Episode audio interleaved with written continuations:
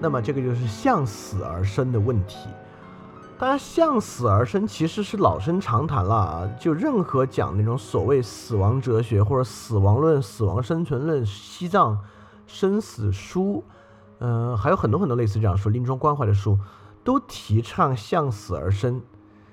但说了这么多，其实我们可能也没有理解什么叫向死而生，或者怎么才叫真正的做到向死而生，对吧？但这样的话，我们总之来讲，我们绝不陌生。呃，我们也听过这种老话：“置之死地而后生。”但什么叫置之死地而后生呢？我们可能大概会理解，把人置之死地之后呢，他的一个潜能啊，就在面临死的时候爆发出来了，而后生。但在海德格尔看来，可能还不是这么一个意思。但我们也可以理解啊，就是，呃，因为我们讲了嘛，此在是 to be 状态，此在是一直面向可能性而生，而死呢？就是一种非常特殊的可能性，比如我可以生活在上海，我也可能生活在北京，我也可能先生活在上海，再生活在北京，或者先生活在北京，再生活在上海，我也可能死，但我不可能先死了再生活在北京，或者先死了再生活在上海，所以死是一种可能，而死是一种非常特殊的可能，它是终结一切可能的可能。其实我们讲黑格尔也讲过，因为黑格尔其实已经开始介入生存哲学了。黑格尔认为生存的核心是欲望，欲望是把外部事物纳入自身的一种愿望。而黑格尔认为，在欲望之上还有一种更高级的欲望，就叫做生存。什么是生存呢？是欲望的欲望，就是可能欲望的欲望。因为当你死了之后，你就不能再欲望了。所以这点可以，我我我很我很相信海德格尔是吸纳了黑格尔的这么一个观点。我们知道，因为我们上次讲了，海德格尔是一个集大成者。所以死亡啊，其实一直是个非常特殊的事情，啊，我们都知道我们会死，呃，甚至我非常清楚的记得，在我小学五六年级的时候，有一度非常担心自己会死，每天晚上睡前都怕自己会死掉，不是在睡梦中死掉啊，就是觉得自己万一明天死了怎么办？就是突然生出一阵对死亡的恐惧来，但没什么道理，因为小学生嘛，大致离死亡还非常远。但确实呢，特别是我们这个文化有点谈死色变，比如说我们的手机号码啊，或者汽车的尾号，我们都不光是尾号了，就整个号码中都不愿意带四。包括我们也知道，很多电梯里面四楼和十四楼是没有的，就是没有，比如四楼是三 A 啊，十四楼，哦，十四楼可能是十二 B 了，因为我们有时候呃有也跟着西方传统，十三楼也没有，就十二楼，十二楼 A，十二楼 B。呃，所以说，其实我们这个文化是很禁忌谈死的。我们都知道自己会死，死都不用教。我认为，呃，人从本性上大致就知道自己会死，但是呢，我们却不愿意去谈死，也不愿意去想死的事情。这东西根深蒂固啊。就是我今天，我我我都认为我其实是个想的挺开的人了。但今天我其实坐飞机回来的，在飞机上呢，我就想写写这个 PPT，就刚好写到这儿了。但我又是个，其实我是个怕死的人，我也是一个，呃，挺怕飞机颠簸的人。今天刚好飞机呢又极其颠簸，我其实已经很科学了，就完全不迷信的一个人，竟然呢在飞机上也认为动笔写死的这部分呢实在是有点晦气，因而我在飞机上也没有继续写下去。所以你看，这其实是个多么根深蒂固的事情。所以一方面我们对死极其禁忌。但另外一方面，我们又认为死有极大的力量，就是这里面有个非常有趣的东西，就是“人之将死，其言也善”。我们都听说过这么一句话，但我们要去想想这句话为什么呢？为什么“人之将死，其言也善”，而不是“人之将死”会把他愿意骂的人再拎出来最后骂一遍，再不骂没机会了；或者“人之将死，一定要最后吃点好吃的”，而“人之将死”要说好话。就如果看过福柯《规训与惩罚》，会记得福柯在最开始写了一个非常惨绝人寰的行刑过程，是一个酷刑。那酷刑的受刑者啊，是一个恶贯满盈的人，但他在死前呢，所有讲的话也都是求神宽恕。那确实，人之将死，其言也善，确实是一个很特殊的现象。那我们想想到的话，我我们现在暂且不提如何真的能做到向死而生啊。就是如果人人都能够恢复到将死以前的状态呢，社会很可能是个很好的社会，因为人之将死，其言也善嘛。如果每个人每天都能言善的话呢，还是我们会认为可能是个挺好的事儿啊。当然，我们上次也讲了，就是我我们讲海德格尔绝对不能他，因为他虽然有些部分听起来像生存哲学，我们绝不能把它当生存哲学来听。我们要明白，所有推论的基础都是来自于基础存在论，是从存在论的角度来讲的。所以说，我们如何从存在论来看，为什么会出现人之将死，其言也善的现象？大概可以从这几个角度来理解一下。呃，第一就是我们刚才讲的，死亡终结了一切的可能性。因此，在这个基础之上，我们大致能理解自杀的意义。当然有两种自杀，第一种，比如说我在，呃，受不了敌人的严刑拷打，咬舌自尽。当然，好像咬舌自尽是不科学的啊。就大致说这么个事儿吧，应该是我无法忍受接下来发生的事情，选择一死了之。那另外一种死亡呢，就比如说去年和前年，在陕西西安有一个高中生，非常具有研究历史的才华，在他已经被清华啊，他已经被北大破格录取了。不叫破格吧，应该是单自主招生录取了。他也已经在高三就已经写了关于宋代研究的专著了，但最后觉得实在没有任何意义，选择自杀啊。还有包括华东师范大学哲学系的一个年轻老师江旭林的自杀，都给我们带来了很大的震动。那大概这种死呢，就是一种否定可能性的死，认为在他能够筹划的未来可能之中几乎没有好的可能了，选择死亡。呃，但又有一个很重要的论断，就是我们大致认为小商小贩是不会死的，就早上炸油条那个人很难会自杀，就会很难会因为这种原因而自杀，或者我们觉得一个小偷可能很难因为这种原因自杀，因就是因为我们认为这种原因自杀啊，大致是活到本真状态了，但是无法回答这个问题有什么可能性，就是说小商小贩或者一个小偷的话，他根本不为未来谋划。他每天的生活都是隐匿于常人之中啊，或者隐匿于寻常小偷之中。他完全不为自己的命运和未来所烦，或者他也烦，但烦的都是今天之事，从不为 to be 所烦。因此，他不会自杀。而为什么进入到本真状态，人更可能选择死亡呢？就是当你场向可能性的时候，却发现无所可能，所以你觉得没什么意思，会死。一会儿我们讲到向死而生的最后，会非常严肃的提出这个问题，到时候大家再去。试一试去想。那第二个就是死亡与常人。海德格尔在书中分辨了两种提法，一种提法是人终有一死，一种提法是有人死了。这是我们特爱去谈的事情。比如人终有一死，在很多文学作品里面，都是把它认为是一种好像深刻一点的说法，或者一个什么东西要深刻一点呢？我们就谈人终有一死。我记得《冰与火之歌》里面可能无面人那个组织啊。或者讲凡人终有一死，呃，我们特特特愿意去讲这个，特愿意去说这个，但是呢，又不愿意自己的电话号码和电梯里有四，想着还挺矛盾的。就是因为当我们谈人终有一死的时候呢，这个死亡与我无关，因为电梯是我在按，是我要去四楼，或是我住在十四楼。你看，当你住在四楼的时候，常人就不见了，对吧？就包括有有邻居跟你一起住四楼，你都受不了。这这这这很能体现出海德格尔的想法啊。但如果讲人终有一死呢，又不是我终有一死，对吧？是人终有一死，无所谓了，就隐于常人之中。第二，我们非常愿意去看有人死了。如果我们还记得的话，沉沦状态一共有三个状态：闲谈、好奇与两可。闲谈、好奇、两可都是在我不用做任何事情的情况之下去探索可能性，就认为一切可能性都探索了，我也不用做什么了。所以说，有人死了，就是我们对于死亡的好奇性的探索。就这么说吧，我们其实很乐于看一类视频，就是车祸视频，可刺激了。或者我们看那种很刺激的，呃，什么事故视视频啊，在网上点击量都不太小。就是当说有人死的时候，海德格尔就认为，那所有沉沦之人呢，生出一种沾沾自喜之心，认为有人死了，但不是我，因此好像死的那个人承担了我的死亡，缓解了我对死亡来临的焦虑。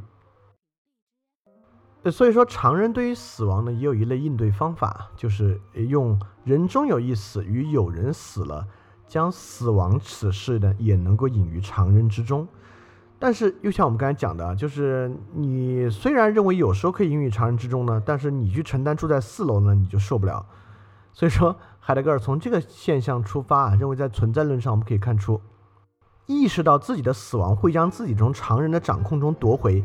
既然此在是要亲自去死的，垂死不是合作性或共同性的事物，死亡就把它作为个体单独的此在来要求它，把此在个体化为它的自身，这赋予此在一种特别的自由，朝向死亡的自由。所以我们讲了，就是此在在面临很多忧愁困苦的时候，发现常人查无此人或从无此人，必须自己面临这些问题。而死亡呢，就是这些问题里面最明显的一个问题。当我面临死亡的时候，确实我们意识到没有任何人可以来分担我的死亡，必须自己面对死亡。因此，可以在这个意义上，沉沦之人意识到自我的存在，意识到此在的向来我属的属性，因此很可能能走向非本真状态。海德格尔之所以认为人应该向死而生，就是看中了这一点。因为只有面临死亡问题的时候，沉沦之人才能意识到向来我属的此在属性。而死亡还有一个很重要一点，就是死亡改变了此在的时间。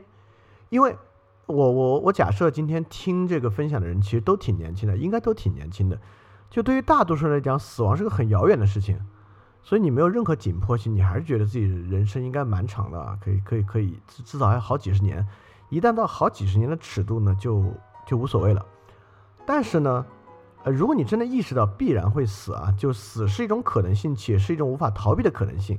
就像刚才举的例子啊，我可能生活在上海，我也可能生活在北京，但但其实我也我有可能都不在啊。比如说，我就一辈子在，当然我现在就在北京。我比如我可能生活在上海，也可能生活在香港。但很可能我最后就一辈子待在北京，哪儿也没去。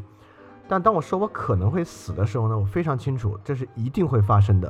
当然一会儿我们会说一个例外啊，或者一一个非常重要的例外，一会儿最后会讲。但大致我们认为我是一定会死的。但是除了死亡可以让此在意识到时间有限，死亡还有另外一种很重要的可能性，这就是我们有时候很迷很迷恋传记的可能性。就我们会看到过去的此在在意识到自身必死的情况下做出辉煌事迹，而有趣的是，他跟我们不一样在哪儿呢？就是他已经死但没有消失。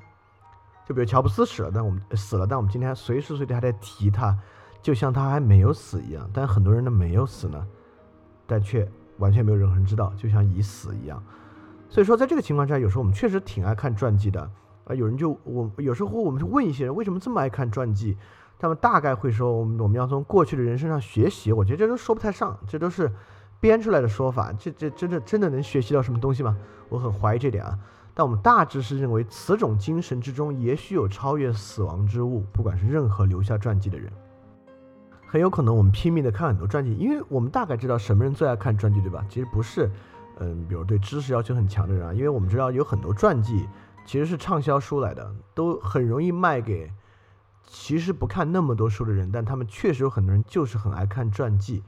那这种书你可能会认为里面有某种超越死亡的可能性在，所以确实很吸引人。所以在海德格尔看来，重要的呢就是去领会到这种垂死。那么海德格尔认为，就垂死有几种特征啊？就他认为人应该维持垂死状态，但这么说特别不好听啊。但就是这个意思，就认为什么叫向死而生，就是人要随时意识到垂死的状态。呃，这有有有有哪几种状态呢？就有一些不言自明的，包括我是肯定要死的和我得自己去死。那有些比较比较值得一讲的，比如说死亡不是经验性的，而是决定性的。呃，什么叫不是经验性的呢？就是说你还不能从别人的死亡经验上就意识到死亡，对吧？哎，这真的很有意思。哦，我我们有时候大概会认为啊，就人经历过一次死亡，人就有根本改变。我现在见的越多，越总是怀疑这么一个观点。我给大家举个实际例子吧，就是我们知道，呃，五幺二四川大地震，因为我也是四川的人，所以说，当然我那会儿在北京并没有经历这个事情，但我有很多朋友就是绵竹的，我们知道绵竹当时是重灾区啊，呃，确实我也认识蛮多人，当时很接近死亡。就比如说楼板直接塌下来压到身上啊之类的，都是当时是惊恐万分、接近死亡的。但这个死亡在这么多年之后有没有留下痕迹来改变他们呢？或者让他们能够活在某种垂死向死而的向死而生的状态里面呢？是没有，那几乎是没有改变的。那该打麻将还是打麻将，就是所以说，呃，有我们有一种观点，流俗观点会认为人只要经历生死啊，就会有巨大改变。我觉得未必。因此呢，死亡确实不是经验性的，不是说你很接近有一次要死呢，你很可能就就就得到这个改变了，或者得到这种生存论上的改变了，还不会。而且有时候通过这点，我们其实也能看出，死亡其实指的还不一定是肉体死亡。就比如说，我们认为，如果你有来世的话呢，那很可能，比如说你是个基督徒，你认为死了之后要进天国或终极审判呢，你会觉得还不是死亡，你可能死前还挺镇定的。或者呢，我们认为，如果一个人成为植物人，或者我们认为脑死亡呢，或者他就完全没有意识了，或者他就完全失忆了，或者他的精神就完全错乱掉呢？他是不是在某种存在论的意义上就已经死亡了呢？那可能也是。那包括后面还有一些啊，就包括我的死亡时间是不确定的。这这当然了，就即使我认为我五分钟之后要自杀，也很可能因为什么别的原因干扰了，或者没有成功啊，或怎么样的。呃，因因此很可能这个计划，或者我其实一分钟之后北京大地震就死掉了。所以死亡时间是确实很不确定的。那。呃，那更重要的呢，就是垂死赋予了此债的完整性。这个完整性非常有意思啊！什么叫垂死赋予了此债的完整性？也就是如果我还有一万年要活的话，那未来这个可能性就太大了，就大到可能都难以筹划。你做个一万年的筹划，就人类历史都没这么长，没法想，对吧？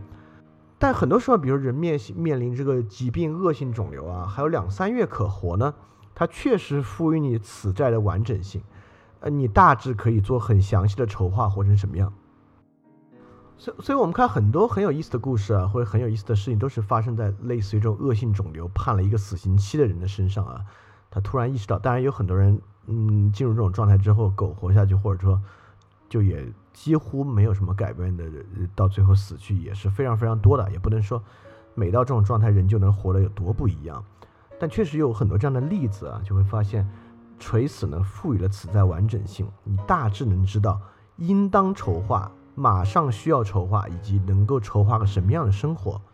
但对于普通人来讲，确实难点就在于，呃，即使你认为自己随时随时处于垂死状态，但其实你也不你也不太知道能活多久。所以说，大多数情况之下呢，最后又忘了这事儿了，或者你把它无限延后了，就像普通人一样，就认为死是个很远的事情。所以在海德格尔看来呢。海德格尔说：“从某种程度上讲，只有在垂死的时候，我才可以绝对的说我存在。但其实现在这个社会有多糟糕啊！就是在这一点上呢，其实也有一种其他的现象发生。这还是我今天看到一个新的新闻。这个新闻就是说，在俄罗斯年轻人里面流行玩的一种，嗯，就挑战危险，就是类自杀的这个活动呢，在中国青少年里面也越演越烈。”大致就是呢，互相在四点二十叫醒对方，这叫死亡游戏啊。比如看一天的这个恐惧片啊、割腕啊等等的事情，你就会发现，人在这种平庸的虚无主义之下，连求死这个事儿呢，很可能也隐于常人。这种活动大概就是说，如果真的能够以这种行为，我们大家都一起来做危险行为呢，好像死亡也隐于常人了。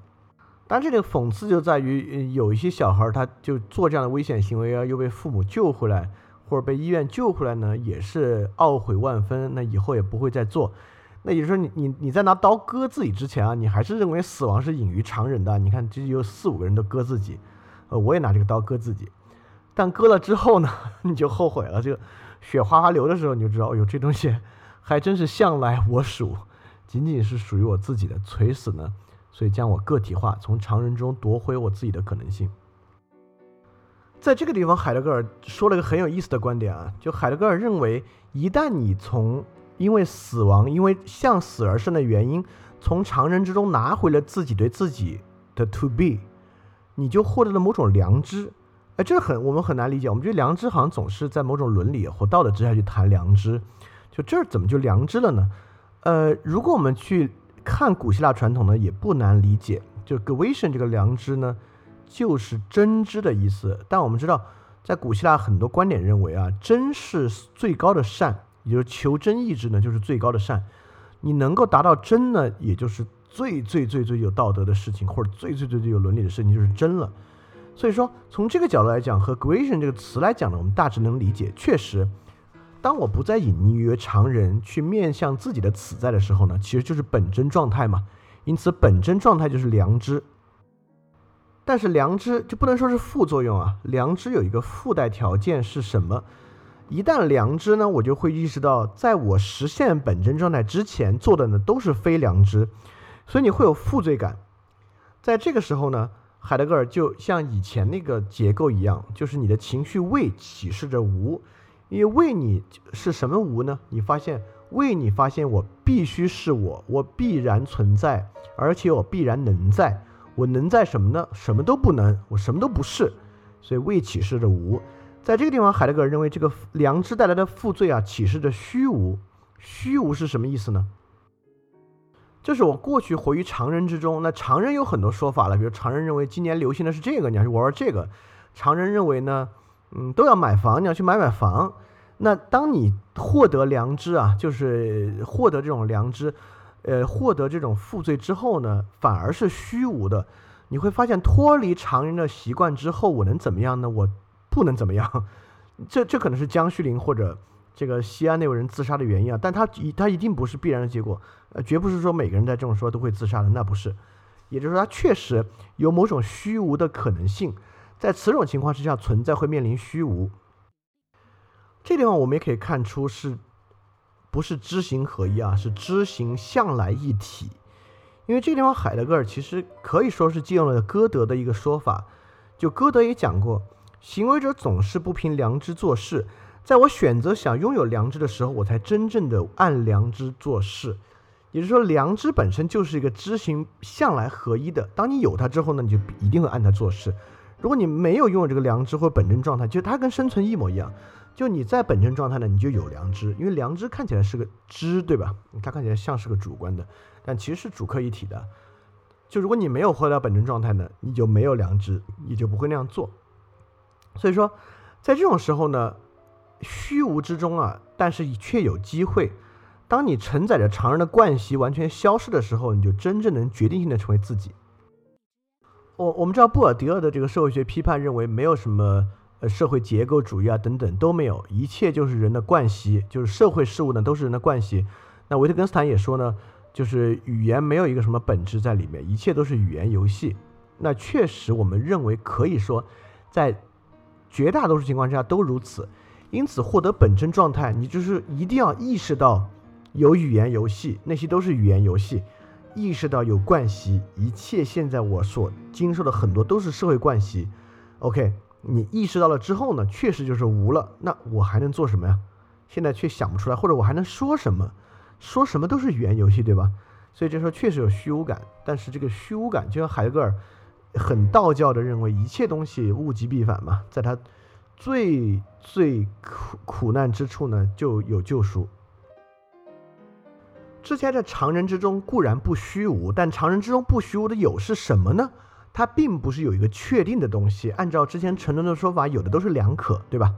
你也可以选择左派，也可以选择右派，这是常人。常人总会给你提供各种丰富的可能性。因此，在脱离常人进入虚无之后呢，才可以以决心生活，可以承担某种决定性。在这种情况之下，两可的生活就没有了。所以海德格尔说，决心赋予此在的决定以命运攸关的重要性。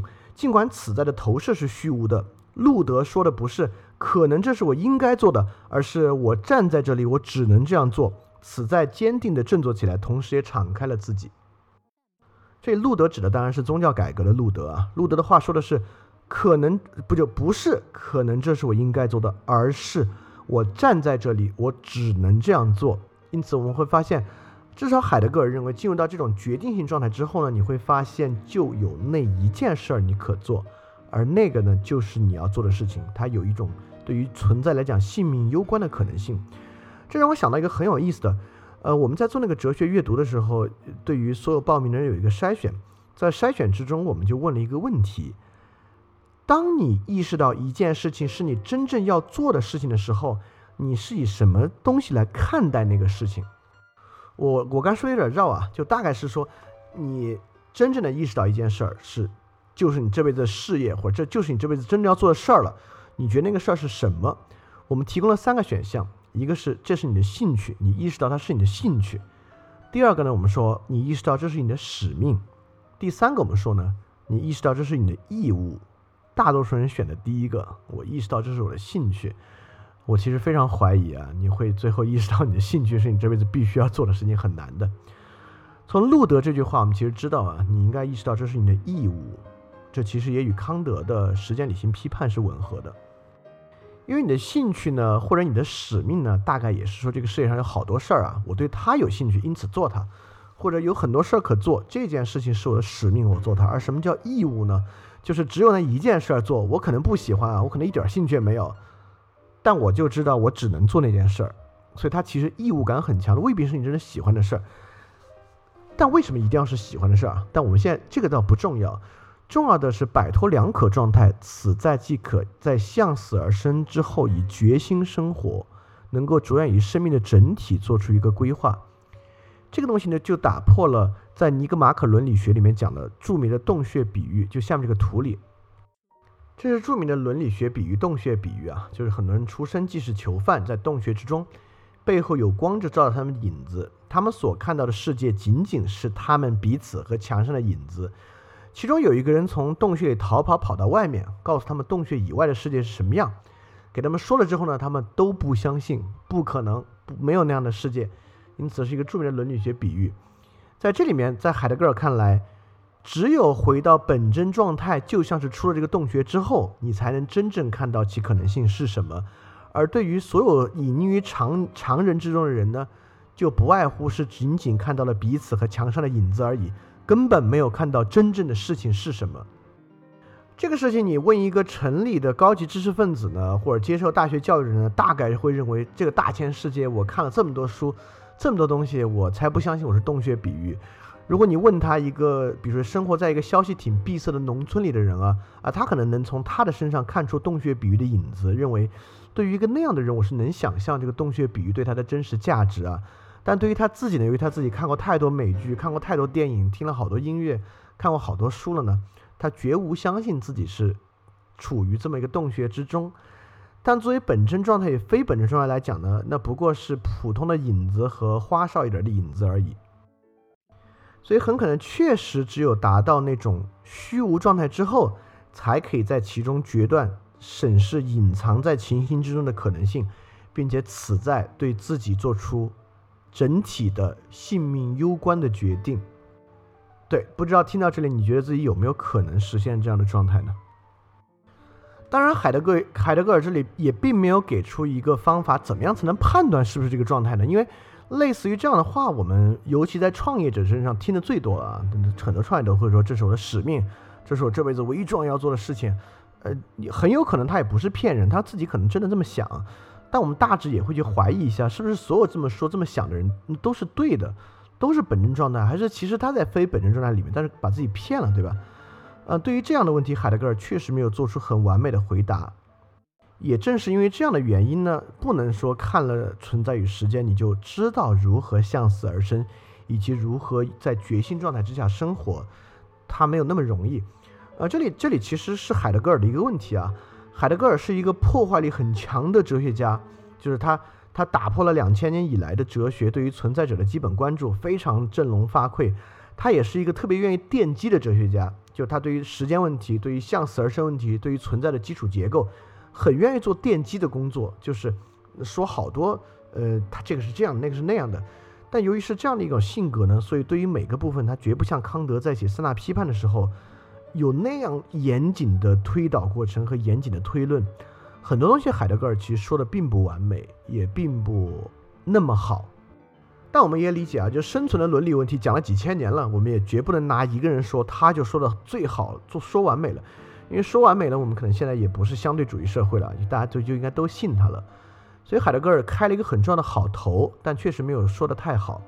所以我们怎么去判断一个人是不是真的决心状态呢？海德格尔确实没有给出一个可执行的标准，所以并没有方法去判断观点的真假。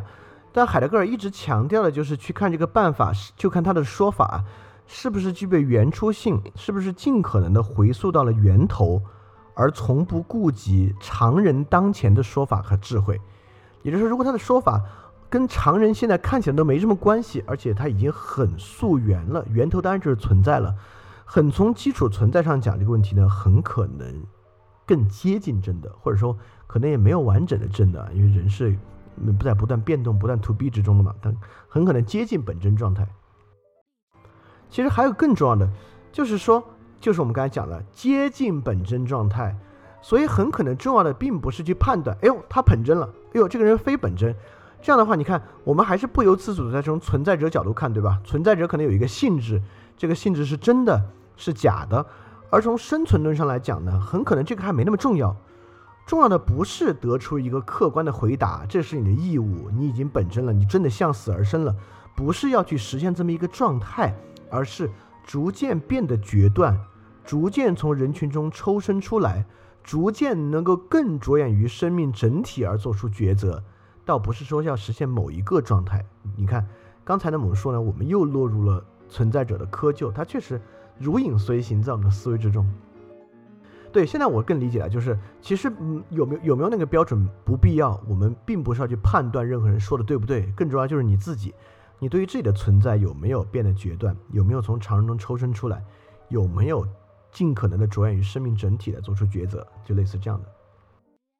说到这里呢，就是就是我们向死而生的最后部分呢，确实要提出一个更严峻的事情。因为我本人非常真诚的相信，就如果今天听这个，呃，知识分享的人，你在四十岁以下，几乎你有很大的可能性能够实现永生。技术路径大概是意识的电子化，这个我不细说了，因为现在的科技发展太快了，大概在二十年之内呢，我们寿命会极大极大的增长，增长到我们的寿，增长我们科技能够实现意识电子化，这不是很难的。有如果有机会，我们再来聊这个。所以，如果我们真的能实现永生呢？很多问题都变了。如果真正能实现永生呢？也就是说，没有什么向死而生的事情了，因为你不会死了。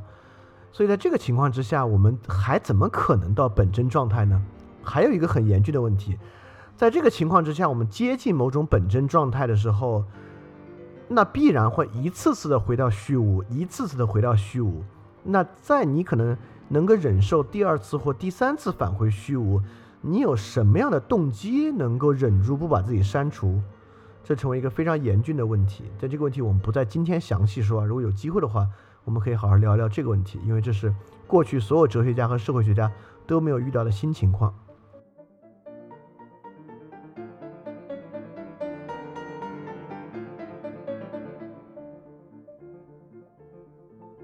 非常感谢你收听本节目。如果希望每周一加入微信群，跟我们一起学习，提出问题，看到每次分享的 keynote，可以微信添加“想借 Joy Share”，想借的拼音 x i n g j i e，Joy Share J o y s h a r e，并说牛津通识读本，就可以被我们拉入群中，每周一起学习了。欢迎你来。